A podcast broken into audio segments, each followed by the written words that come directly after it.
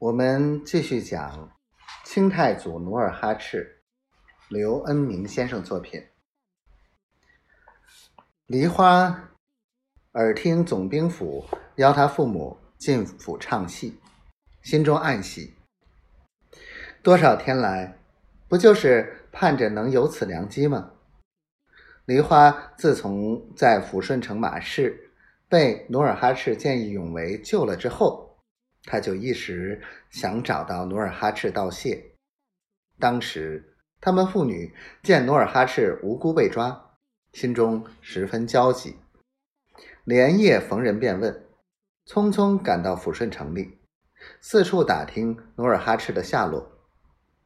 等王老汉打听到努尔哈赤的消息时，努尔哈赤已被李成梁的人马驮驮回了广宁，于是他们又日夜兼程，顺着浑河向西走，经沈阳直奔广宁。所以梨花一听进总兵府，能有机会见到曾经搭救过自己的小恩人，就连忙收摊，收起锣鼓琴弦，准备赶往李府。李总兵府坐落在城内十字街东头路北。小梨花随着李府的一个小厮绕过十字街口，不一会儿来到坐北朝南、门楼高耸、一进二出的总兵府大院。他抬头看去，只见清一色的砖瓦门楼、黑漆大门，显得十分威严。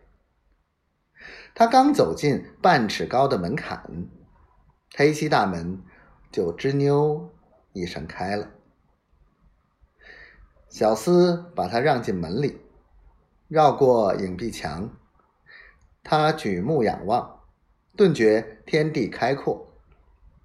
他从前院走到后院，越过东院墙的月亮门不一会儿，登上假山，步入小亭。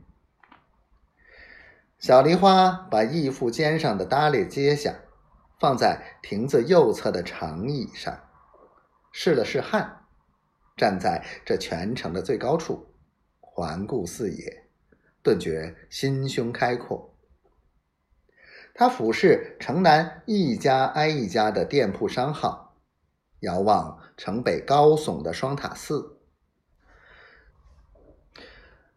远眺西山的北镇古庙，便情不自禁地吟咏起先辈范仲淹的名句：“登斯楼也，则有心旷神怡。”